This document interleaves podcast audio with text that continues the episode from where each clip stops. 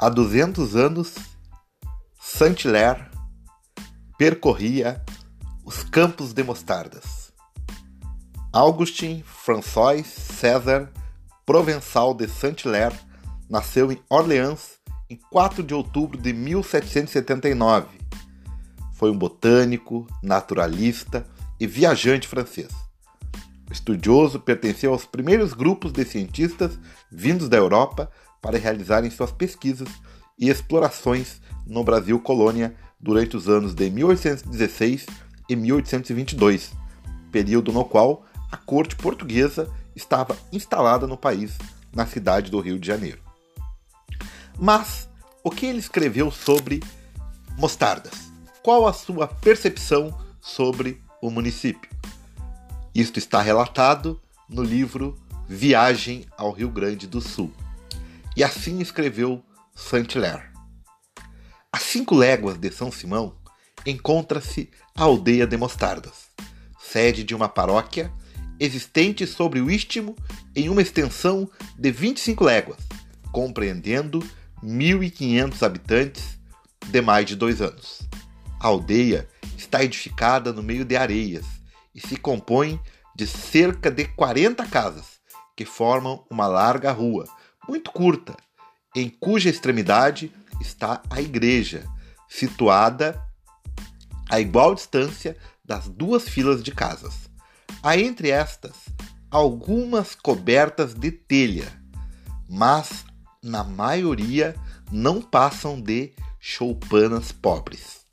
Em frente a Mostardas, do lado oeste, um lago do mesmo nome da aldeia. É muito piscoso mas como aí só vivem peixes de água doce, com muitas espinhas, tal como a traíra, são desprezados pelos habitantes da região acostumados a comer carne. O proprietário de Palmares acompanhou o general e só nos deixou ontem ontem pela manhã. O comandante do distrito, em cuja casa pernoitamos ontem, acompanhou-nos também até a estância de São Simão. O cura de Mostardas só tinha vindo ao nosso encontro a um quarto de léguas da povoação, tendo-nos preparado um excelente jantar. Mostrou-nos a igreja, cujo altar-mor, recentemente construído, é muito bonito. A nave, muito mais antiga, está em ruínas, mas pensam em reconstruí-la.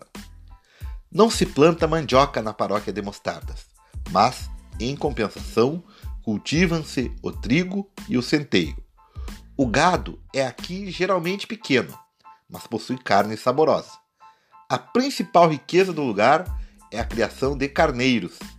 Cada estancieiro possui um rebanho, constituído muitas vezes de vários milhares de carneiros, e com a lã produzida, as mulheres fabricam no tear ponchos muito grosseiros, que se vendem a seis patacas enviando-os a Porto Alegre, Rio Grande e outros lugares da capitania.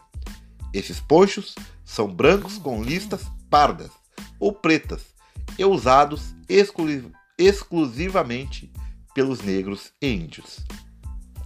Dizem na região que as ovelhas dão cria duas vezes ao ano, em maio ou julho, e em seguida em dezembro ou janeiro.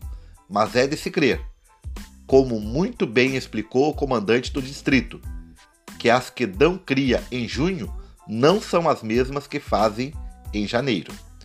Como os rebanhos vivem entregues à própria sorte, não se pode ter a esse respeito uma opinião segura.